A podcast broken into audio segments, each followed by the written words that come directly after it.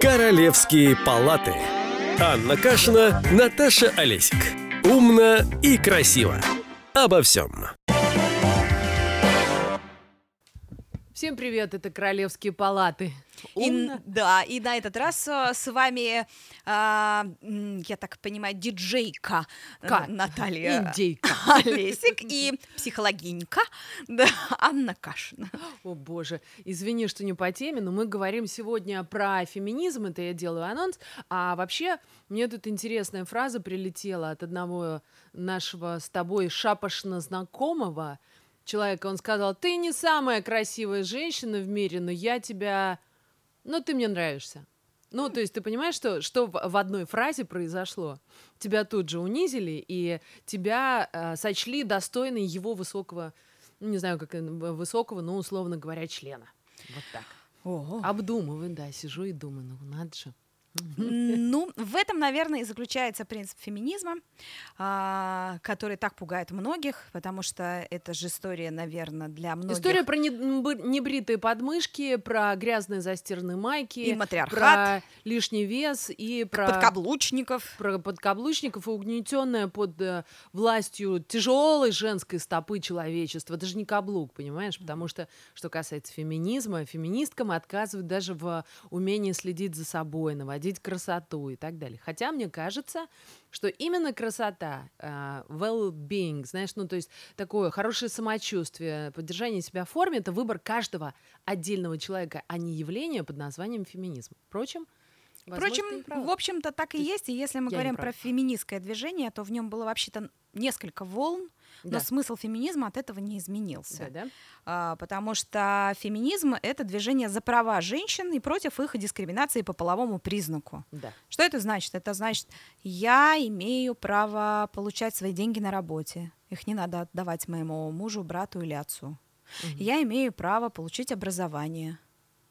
Я имею право голосовать. Ну, выбирать власть, под которой я буду жить. Это же вот совсем недавно отмечалась годовщина события, когда, по-моему, в Нью-Йорке какая-то женщина из суфражисток, что Да. тоже когда-то было именем нарицательным в начале 20 века, она тайно а, пошла и проголосовала на выборах. И начался из-за этого дикий скандал, но это было, извините, в самом начале 20 века. Вот, а, собственно говоря, если мы посмотрим, то в 2015 году, то есть буквально несколько лет тому назад, а, в одной из стран в, в Арабских Эмиратах, если быть совсем точнее, Да, разрешил. было получено право голосовать для женщин. Ну, насколько я помню, это было связано то ли с э, Саудовской Аравией, то ли с, ну, с ка- с какой-то из э, таких основательных, фундаментальных исламских а в стран. Йемене все еще нельзя. Ну вот да. Ну То есть вот. Мы попытаемся сейчас разобраться в природе феминизма и от- отделить зерна от плевел, Да. что, какой мифологией обросло это понятие, что оно на самом деле из себя представляет. Вот Аня уже начала говорить, что это такое. Да, это фундаментальные права человека. Голосовать, определять свое будущее, получать образование. Ну, то есть еще, наверное, лет 200 назад об этом вообще никто помыслить не мог. Только-только начинались первые движения. Сейчас все изменилось, и феминистки, как в лице женщин, которые не понимают, что это, так и в лице мужчин, это, этот термин приобрел такую крайне негативную окраску. Мгм. Потому что а, люди часто соотносят э, феминисток а, с активными защитницами женских прав, которые идут на всякие акции, Мгм. обливают Фемин себя движение, кровью, раздеваются на улицах, чего такое, голые Ну, показывают. в общем, да, и это такой, ну, феминистический экстремизм, который на самом деле к равноправию не имеет никакого отношения. Потому что Бабий бунт бессмысленный, беспощадный, но еще с голыми сиськами. Ну да, есть что-то в этом такое, да, Странное. истерическое, да. Ну, Поэтому, ну да, да, но на самом деле, если в вашем доме живет человек, который ходит на работу в юбке и получает за это зарплату, то это продукт феминизма. Да, а, женщина может работать именно потому, что были феминистки. А, Но только буквально недавно появилось понятие о том, что и домашний труд может быть разделен. Потому что раньше женщина еще в советское время могла работать, но при этом именно она должна Держала была... хозяйство, э, конечно. Да, все мужик устал, мужик у телевизора, все нормально. Да. Добытчик пришел. А женщина не могла отдыхать. И сейчас потихонечку эта ситуация уравнивается, и это видно по скандинавским странам, сколько времени посвящают детям, скажем, мужчины, а сколько времени они позволя... э, позволяют посвятить себе работе по дому. И там немножечко другая ситуация. И мы сразу видим уровень жизни в этой стране. Ну, то есть он повышается. Конечно, потому что в прошлом веке на рынок труда пришло половина населения мира. Вот так вот. Да, и от этого был такой экономический бум. И поэтому, если мы хотим, чтобы экономика двигалась, женщины не могут уйти с рынка труда. Никак. То есть они должны выполнять работу. Окей, хорошо. Если мы, опять же, к простому двинемся, да, что такое феминизм? Это борьба женщин за равноправие. А, Ты, пожалуй, согласишься, если мы будем говорить о том, что, в принципе, вот в этой борьбе за равноправие существует масса перекосов как в одну сторону, так и в другую. Да. Мне кажется, что это связано с неверным пониманием а, такого явления или там социального движения, даже скорее всего как феминизм.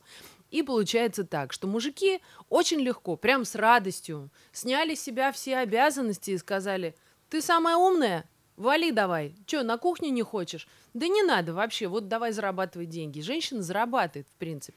Но если мы говорим про Латвию, то на 17% меньше, чем мужчины за тот же самый объем выполненной работы. Если мы говорим про а, мусульманские страны, то это примерно на 50, а то иногда и Больше. на 90%, в зависимости от, ви- ну, от От страны. страны, да. Да. А, ну, в общем, э, отправить на рынок труда и обеспечить равными правами это разные вещи. К сожалению, да. И что касается, что такое мир равноправия, его нет до сих пор. Я не знаю, я не, не, не знаю статистику американскую, например, да, я не знаю статистику скандинавских стран, только что ты привела пример, что на 17% меньше зарабатывают. В реальности эта цифра, я думаю, колеблется где-то между 40 и 30 процентами. Мы тут смотрим только официальные зарплаты. Да, ну, естественно. Это, во-первых. Во-вторых, что касается карьерного роста.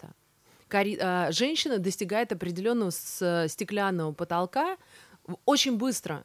И в какой-то момент всегда считалось, что женщина не, не может занимать правящие посты в силу тех или, тех или иных там половых признаков. Ты женщина, значит, ты не умеешь мыслить стратегически, ты не, не умеешь делать то, ты принимаешь эмоциональные решения и так далее. Дети заболеют. Дети заболеют, не с кем оставить. Сейчас мужчины отлично сидят в отпуске по уходу за ребенком, ничего, от этого никто не умер. Но а, стереотипы-то продолжают все равно в этой, в этой сфере бытовать. Недавно я читала новость о том, что наконец найдено различие между женским и мужским мозгом. Знаешь, какое? Какое? Их нет. Ага, прекрасно, замечательно. То есть э, способность к э, поз- познавательным функциям у женщины и способность к анализу, она находится примерно на одном и том же уровне, что у мужчины. Но исторически могло быть таким заблуждением, потому что надо понимать, в каком социальном контексте росли женщины. Ты родила 14 детей, то есть ты была или беременна, или кормила там 20 лет своей жизни, там Была с очень занята. 16 и до 36, а продолжительность жизни у тебя до 50, да, то понятное дело, что в тот момент, когда мужчины там учились, делали карьеру, писали книги, в это время среднестатистическая женщина была просто вне, ну, как бы этого всего, вне этой жизни. У нее не было Она не образования. знала, умеет она учиться или нет, в конце концов. Никто об этом не знал. Более того, если ты помнишь, женщину к человеку приравняли тоже не так давно, если вот в историю мы посмотрим. Да. То есть долгое время велись философско а, там социальные дебаты, да. социологические, да, на тему того, человек она все-таки или не человек, непонятно как-то. Вроде баба, две ноги, две руки, что-то не то с ней. И даже если мы говорим про советское время, которое часто говорят, вот, наконец-то женщине разрешили работать отбойным молотком, ну, там, не знаю, заливать бетон, да, но даже в то время, например, были запрещены аборты. Да. А а, феминизм это в том числе решение Право женщины, за собой да, решение. а, рожать или не рожать, предохраняться или не предохраняться, потому что во многих странах это все еще запрещено. Но в, в некоторых странах это движется по пути к обратному. Например, что в России происходит сейчас очень большое движение против абортов, да? А, вот оно, оно, а, происходит, и женщину, по сути, опять лишают выбора. То есть они говорят, нет уж, давайте в решение, чтобы принимал участие отец, молодец, и женщина. Вот отец запрещает ей делать аборт, ну, самец. А значит, самка должна этому подчиняться. То есть тут вопрос очень сложный, да, по Да. поводу абортов и всего остального мы сейчас копнем совершенно не ту тему. Это вопрос о том, о праве, о праве решать. Я вообще имею ли я право, например, вообще выбрать не рожать детей в своей жизни? Я могу выбрать это, если я феминистка, то у меня есть такая возможность. А если я лишена этого права, то есть я непременно должна там быть репродуктором нового человечества, да, то, то да, то я вынуждена это делать. Но если ты не хочешь быть репродуктором нового человечества, как с этим тогда быть? Ну, идти к гинекологу. Ну да, если втихаря, чтобы никто не услышал, еще не узнал об этом. Ну да, есть же понятие там сейчас, во всяком случае, любая женщина, там, достигшая половозрелости, то есть 18 лет и старше, совершеннолетняя, может поставить себе там имплант, может принимать там ОК, может поставить себе спираль, то есть она может решить этот вопрос. Раньше так об этом не могло бы быть и речи. Но благодаря феминизму, собственно говоря, мы можем выбрать разные варианты, у нас есть определенные свободы. И это то, что очень важно. Мы можем выбрать, какую одежду нам носить. Хочешь мини-юбку, а хочешь штанишки. А И ты не- знаешь, что говорят мужики на эту тему? Мгм. Если ты выбрала облегающие штаны, значит, ты ментально, это я в Мексике от одного мексиканского гида услышала, значит, ты мне позволила схватить тебя за жопу. Мгм. Понимаешь? То есть ты надеваешь потенциально опасную, соблазняющую меня одежду, тем самым, э, естественно, он перекладывает всю вину на женщину, что это она позволила, это вот она там, значит, неправильный сигнал посылает в пространство. А правильно ли я понимаю, что то, что он схватил мне на жопу, это такое, ну, мне сигнал, чтобы я могла там, допустим, совершить в отношении него противоправные действия, нанести ему тяжкие телесные повреждения, например. Нет, Ну, конечно. это как бы сигнал такой, ну, вот как ну, бы я готов. Мальчик виноват, понимаешь, как, как в анекдоте известном, да? Ну, то есть, Да, да. вот. Но это вопрос, опять же, о том, что, ну, есть наши трактовки, а есть уголовный кодекс. И вопрос в том, опять же, как мы еще его за, за- ну, как он нас защищает. Потому что буквально вот тут вот на днях у нас был прекрасный совершенно случай. Оставив машину на школьной стоянке, прошел мимо человека своими ключами вот так вот провел И по всем от автомобилем и сцарапал. Причем его поймали, что называется, за руку, спросили, почему ты это сделал. Ну, типа, а как вы докажете? Ну, слава богу, там у коллеги по несчастью был видеорегистратор, то есть оформили дело. Но что говорит полиция? Она заявляет за тебя показания твои и подписывает. Не желаю открытия криминального там дела. А почему, не желаю? Я желаю. Я хочу, чтобы человек понес наказание за свои преступления. Ну, как бы разбираться с этим очень лень. И очень часто м, вот эти заявления женщин на тему харасмента, на тему того, что они унижены по половому признаку, их никто не рассматривает. Ну, что возиться-то, в общем-то? Ну подожди, сейчас в эпоху движения МИТУ ты уже не можешь от этого отвернуться. Причем случаи харасмента, если мы уж говорим не только про феминизм, они встречаются с обеих сторон. То есть как женщины могут преследовать мужчину, да, и привлекать или там склонять его к определенным действиям, та- ну, так и мужчины. Но кто тебе сказал, что твое право на неприкосновенность не гарантировано Конституцией? Почему в одном случае, если это касается женщин, что вот она надела облегающую юбку, она меня спровоцировала, и мужики такие, да, да, вот она виновата. То есть женщину все равно предпочитают клеймить, причем сами бабы, заметь, не оставляя за ней право выбирать одежду, которую она хочет, ходить там, где она хочет, и делать то, что она хочет. Баба виновата в том, что мужик не мог держать себя в руках. Ну, любой насильник примерно так и говорит. Любой убийца так и говорит, меня спровоцировали. Вот знаменитое дело, которое сейчас на фонтанке, да? Да, да, да. Когда Ты- профессор... а ты видела эти комменты? Это же ужасно. Да, это Комментарии, кто из нас не хотел убить свою жену? И половина, извини, что не по теме, да, и половина прям комментаторов под этим подписалась, включая мужчину и включая женщину. То есть у меня зада- возникает вопрос, когда я это читаю, не в контексте феминизма, но вообще вопрос образованности и критического мышления и способности к анализу. И вопрос вообще социальной нормы. У То есть нас- вообще такое сказать, например, где-нибудь в Америке, это значит, что тебя, скорее всего, уволят. Тебя уволят за то, что ты оправдываешь того, кто совершил, ну, убийство. убийство, Блядь, да. убийство, понимаешь, не просто так. Да. И, например, если ты работаешь на каких-то должностях, там, не знаю, не связанные там с уборкой мусора, а, например, ты работаешь с людьми, с детьми, а, с клиентами, то да, это, ну, основа для того, чтобы а, это имело определенные последствия. Там так нельзя сказать, потому что права очень строго охраняются.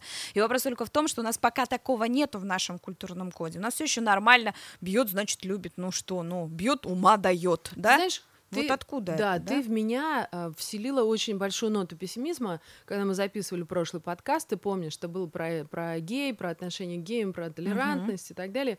Ты э, подтверждала то, что ты говоришь статистикой, и у меня руки опускались от того, что народ у нас здесь, во всяком случае, мы же не говорим сейчас, ну, как бы сравниваем с, Да. э, со штатовским правом, но, в принципе, люди, люди очень сильно склонны к э, нетерпимости. А что касается дел феминизма, там еще сложнее все. Потому что сами женщины не понимают, что Да. входит в это понятие. Сами женщины убеждены, что феминистки им только вредят. Вредят тем, что не дают сидеть на шее у мужиков.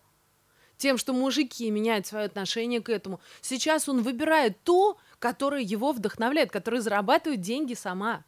Это вот первый раз, наверное, такое случилось, когда ты реально смотришь на партнера как на равного себе. И если он тебе равен по зарплате, по э, каким-то стремлениям, по амбициям, то, скорее всего, ну, у тебя меньше будет э, рычагов на него воздействовать и загонять его под плинтус.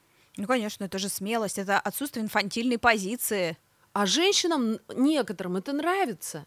Вот это бьет, значит, любит. Как ты там сказал, бьет Да, умнее? ума дает. Вот да, бьет ума да, дает. Ну, да. то есть, а что происходит? Ну, что происходит? Существуют разные способы построить свои отношения. Есть вот эта инфантильная позиция, что прилетит какой-нибудь волшебник на голубом вертолете, подарит мне ящик эскимо, решит все мои проблемы, за меня все мне оплатит. шубу, дом, а компьютер, я за машину. это буду Я ему писечку в ответ. и терпеть все то, что он мне говорит и делает. Ну ладно, какая разница, кошелек на ножках. Но это такая очень объективизация. То есть я не знаю, а нравится быть кошельком на ножках? А нравится вот это все сглатывать и терпеть? Ну, очевидно, это вопрос договора между мужчиной и женщиной, понимаешь? Это частный образ, ну, то есть если, если тебе привычнее быть паразитом, допустим, да, или вот вы заключили, ну, это же договор, по сути. Я тебя луплю, унижаю, но бабла даю. А ты все это терпишь. И я оттаптываюсь на тебе, возвышаюсь за твой счет. Ну вот. Вполне нормально. Многие Е- не... Если обе стороны это устраивает, все прекрасно. Конечно. Да, но вот э, если мы говорим про движение развития, то все-таки человек рано или поздно он там на ножки встает, ходить начинает, сам горшок осваивает, такой молодец. И рано или поздно женщина, о боже, может созреть на то, что да не хочет она так, а хочет она своих денег, хочет она свой миллион.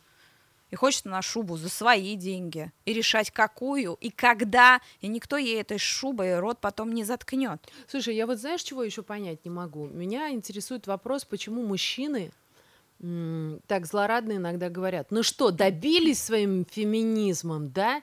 Напросились, вот теперь вам никто помогать не будет из серии. Понимаешь? Обидно. Я ей все лучшее, а она говорит, что ей вообще это не надо. Хорошо, мы говорим с тобой сейчас о равноправии, да? Ну, то есть понятно, что мы за то, чтобы у каждого человека был выбор. Это равноправие каждый понимает по-своему, мы в этом уже убедились. То есть равноправие некоторые мужики понимают как э, право женщины таскать отбойные молотки. Давай теперь все-таки, ну, как бы про различия поговорим, да? Все-таки женщина и мужчина — это два разных организма. Это другой набор гормонов, это э, другая толщина кожи, толщина костей, рост и так далее. То есть есть вещи природой заложенные, которые ограничивают женщину в своих желаниях поднимать отбой- отбойный молоток. Но сейчас наша структура общества изменилась так, что на самом деле больше всего ресурсов не у того, у кого э, мышечная масса больше. Тот больше мамонта добудет, больше притащит, э, врагов всех победит. То есть совсем не так. Сейчас на самом деле больше всего ресурсов у того, кто обладает лучшими навыками и лучше адаптирован. Мыслит. Кто адаптирован к этой системе. Даже если бы человек может быть очень умный, но не адаптированный к системе, он может быть без ресурсов. Поэтому это вопрос адаптации, а в этом женщина, как ни странно, Более обычно более адаптивна, потому что она умеет приспосабливаться. Поэтому это качество является сейчас на данный момент более важным.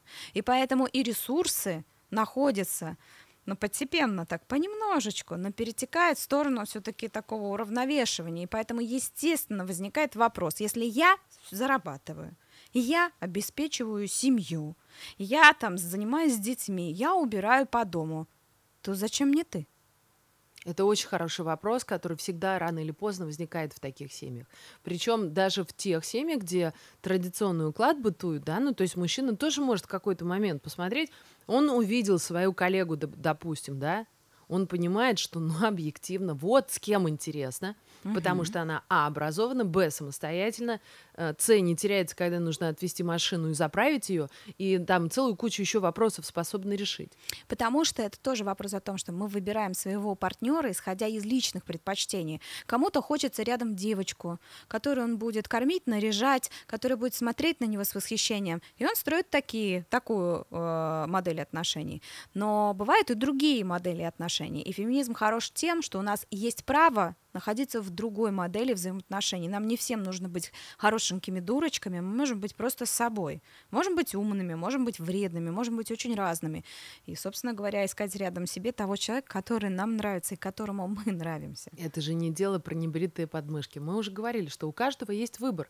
Свободная воля свободный выбор, да, свободная воля, это тот дар, который Бог вообще, в принципе, да, вот сделал человеку. Всем дал, мальчикам и девочкам. Да, и, и кто-то не может у другого угу. отобрать свободу выбора. Вот а, про что феминизм, а не про то, что о чем говорят все, все ну там соцсети, например, говорят. Угу. Потому что когда у людей заканчиваются аргументы, мы часто переходим там к, не знаю, интерроризированной мизогинии, когда сами женщины говорят, ну конечно, у нее там мужика-то нету, вот поэтому она такая нервная, там или еще что-нибудь, да, задевая за живое там какие-то вещи, угу. они реагируют на эмоциональную ре- реакцию так, что они, ну как бы последнее, что может быть, ну, наверное, уж точно, все, точно, это оно, мужика нет.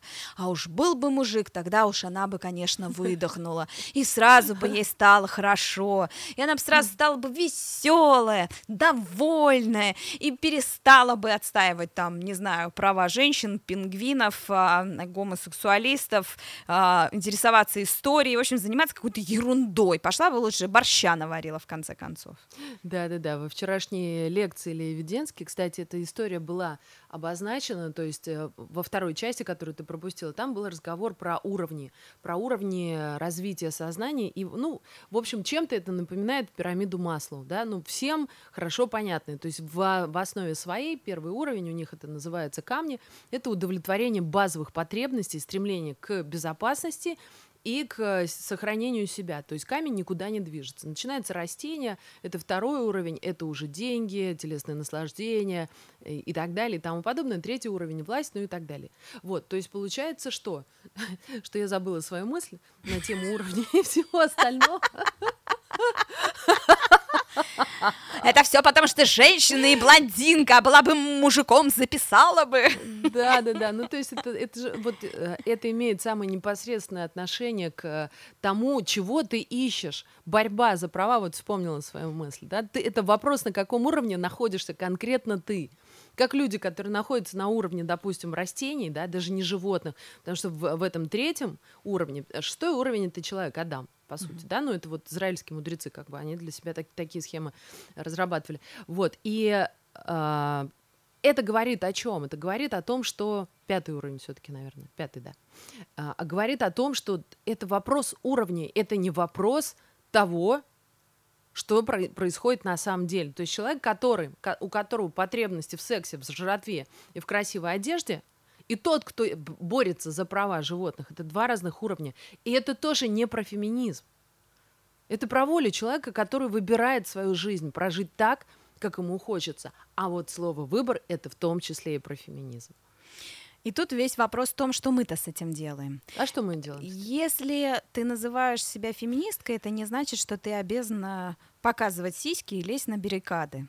Это не значит, что ты должна с пеной у рта там отстаивать, а, не знаю, там а, права темнокожих женщин а, в Малайзии, допустим. Mm-hmm. Но это значит, что на том месте, где, где ты есть, ты можешь сделать все то лучшее, что ты можешь сделать для себя, как для женщины, и для женщин вокруг тебя. Но прежде всего, во-первых, самой не дискредитировать женщин.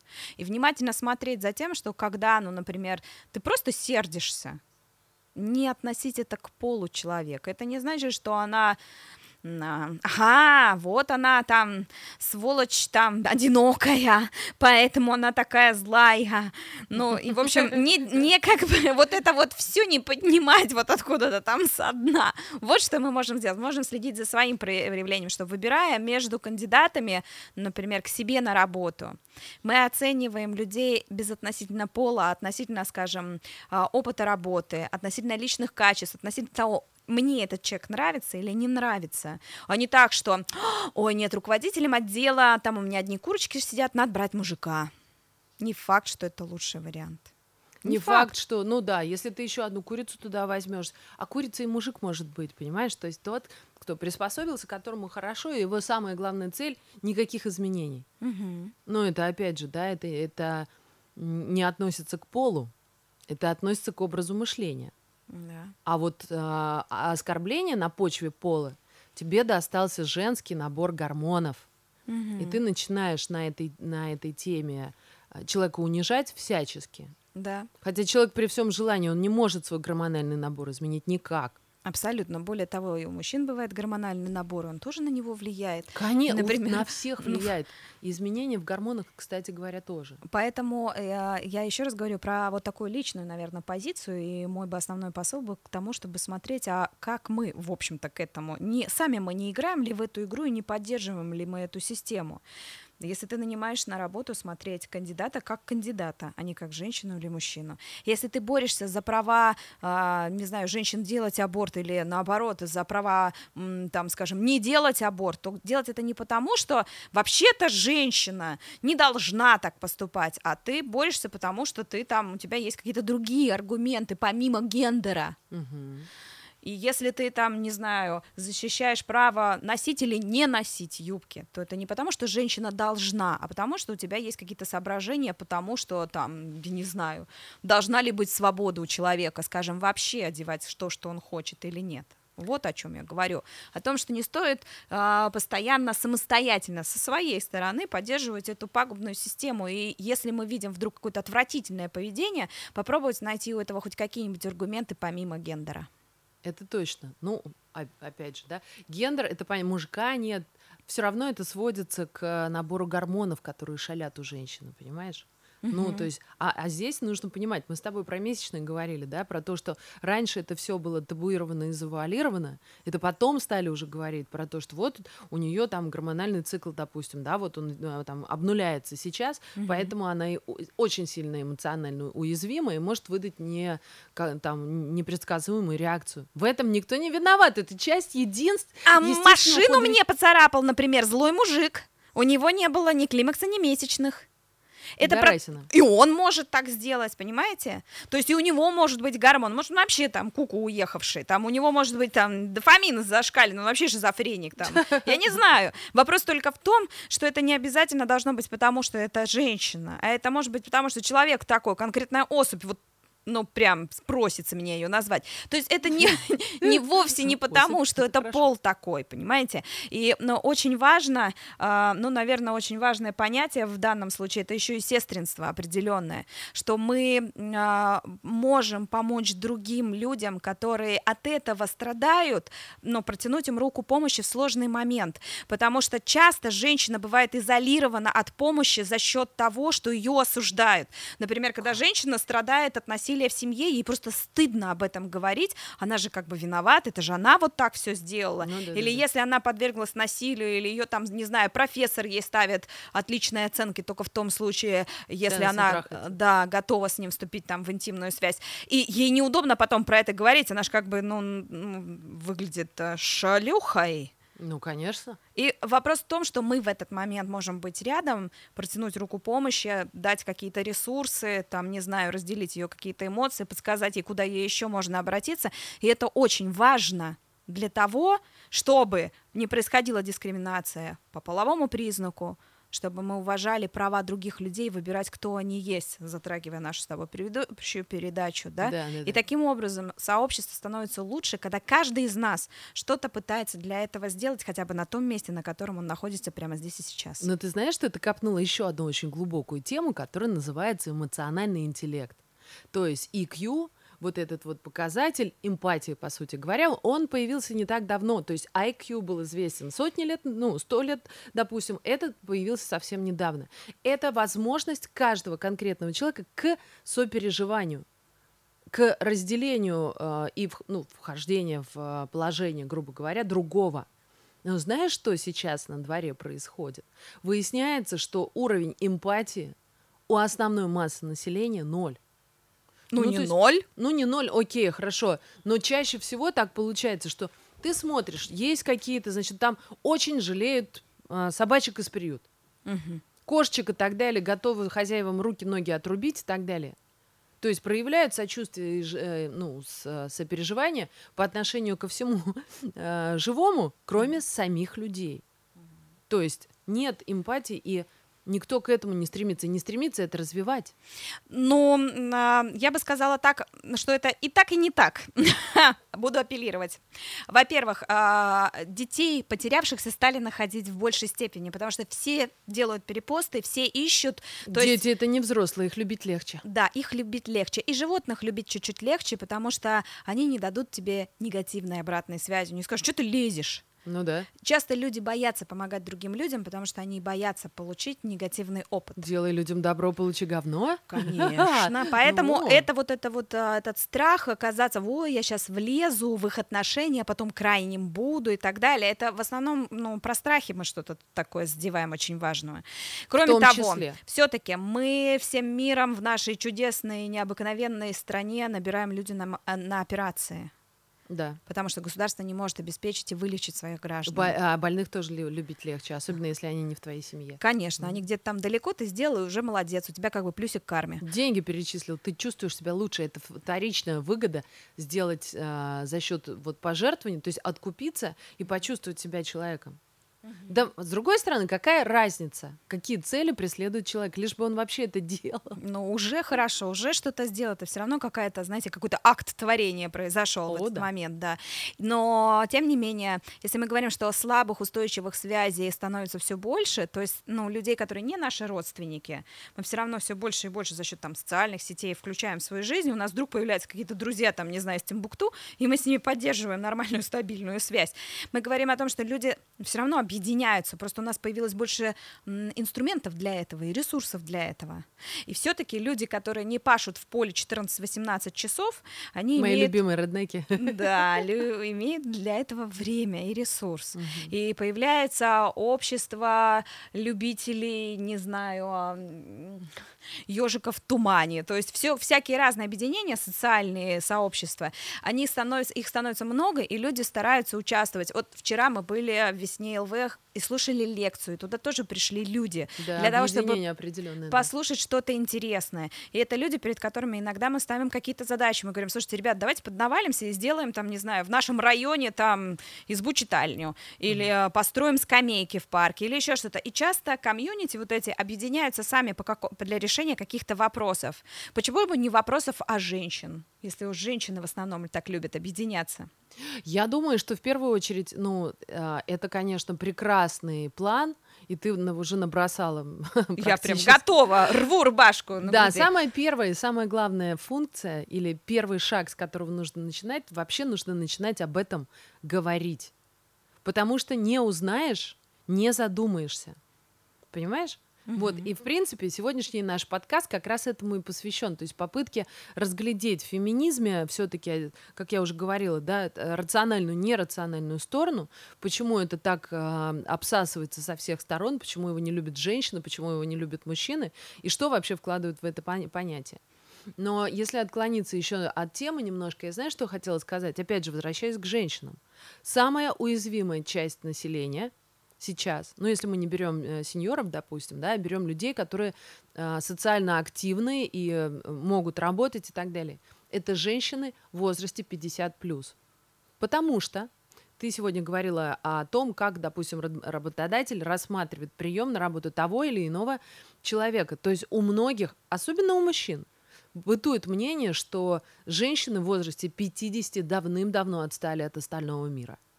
Отчасти это так, потому что кто-то перестает бороться, кто-то перестает в себя вкладывать, не видит смысла. Кризис смысла это отдельная история.